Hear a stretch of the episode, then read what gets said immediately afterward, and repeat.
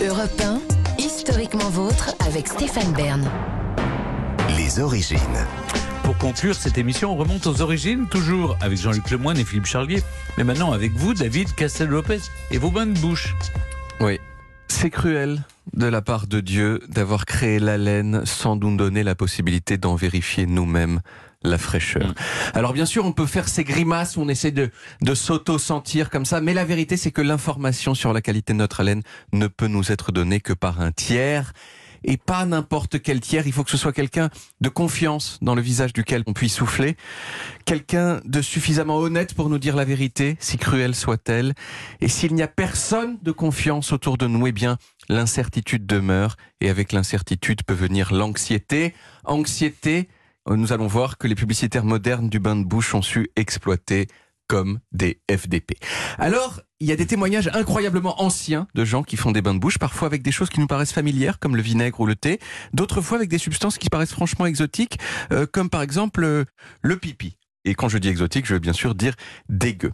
Même, même si c'est pas complètement teubé de se faire des bains de bouche au pipi. Pourquoi? Eh bien parce que l'urine, quand elle se décompose, contient de l'ammoniac et que l'ammoniac est un nettoyant notoire. Je parle Mm. sous votre contrôle. Ça abîme les dents, non? Les mailles des dents. C'est pas top, en tout cas ça peut les Vous avez essayé visiblement. Non, mais on sait que l'ammoniac est mauvais pour euh, les dents, je crois. C'est pas faux. Alors on pourrait im- s'imaginer que cette méthode a disparu depuis longtemps. Bien non, enfin elle a disparu depuis moins longtemps qu'on croit, puisqu'au XVIIe siècle, Madame de Sévigné recommandait encore à sa fille des bains de bouche à l'urine pour soigner les maux de dents, ce qui en revanche, comme vous venez de le dire, ne devait pas marcher très bien. À partir du milieu du XIXe siècle, il va y avoir une série d'événements qui va amener à la création des bains de bouche tels qu'on les connaît. Dans les années 1860, il y a un chirurgien anglais qui s'appelait Joseph Lister, qui était fan de Pasteur et de ses microbes, et qui a eu l'idée assez révolutionnaire. Il a dit, et tiens, et si on faisait en sorte qu'il y ait moins de microbes dans les salles d'opération, ce serait sympa.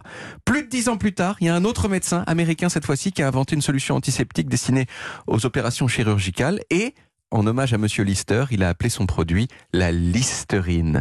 Et là, peut-être, que si Ah vous êtes allé aux. États-Unis quelquefois, vous me Euh, venez venir. Même dans les pharmacies françaises. Oui, ça a été c'est importé maintenant, c'est vrai, tout à fait. À partir de 1880, la Listerine, elle a été mise sur le marché en tant que produit grand public et marketée euh, comme un nettoyant universel pour le sol, les pieds, les cheveux et même comme un médicament contre la ch'touille. Ch'touille qu'on a tendance à oublier aujourd'hui à cause de la baisse de sa prévalence. Je ne connais moi-même personne qui ait été frappé euh, par la ch'touille. Ah, j'en connais plein, moi. C'est vrai? Ah Mais oui, oui, mais vous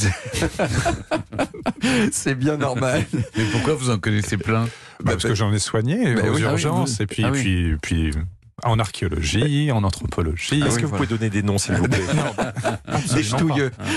Et là, finalement, l'entreprise Listerine, elle a eu une idée de génie. Elle a promu le produit comme un bain de bouche en développant à partir des années 20 une campagne marketing très agressive et que je trouve très triste qui a consisté à exagérer complètement la terreur de la mauvaise haleine chez les gens en en faisant une maladie qu'ils ont baptisée l'halitose et en laissant euh, penser que le seul médicament contre cette maladie, eh bien, c'était le bain de bouche Listerine.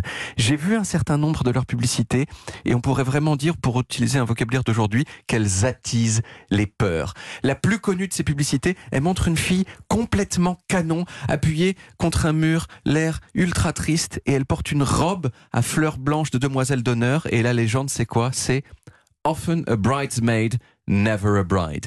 Souvent la demoiselle d'honneur, mais jamais la mariée. Sous-entendu, la fille sur la photo, elle trouve pas de mari parce qu'elle sent mauvais de la bouche. Et ce que dit la pub, c'est donc, meuf, si tu veux pas finir vieille fille, hein, toute seule comme une nulle, eh bien, prends de la listerine, c'est mon conseil. Après, tu en fais ce que tu veux.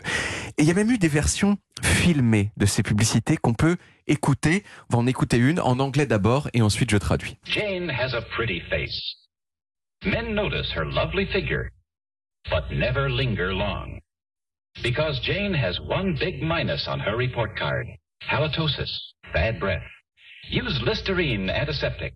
Listerine stops bad breath four times better than any toothpaste. Jane a un joli visage, les, hommes remarquent sa belle figure, mais, il ne reste jamais longtemps parce que Jane a une grosse mauvaise note sur son bulletin, l'halitose, la mauvaise haleine. Utilisez Listerine, antiseptique. Listerine combat la mauvaise haleine quatre fois mieux que n'importe quel dentifrice.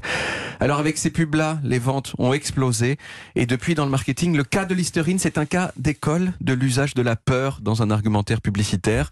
Tu veux avoir des amis, eh ben achète Listerine. Voilà. Merci beaucoup David.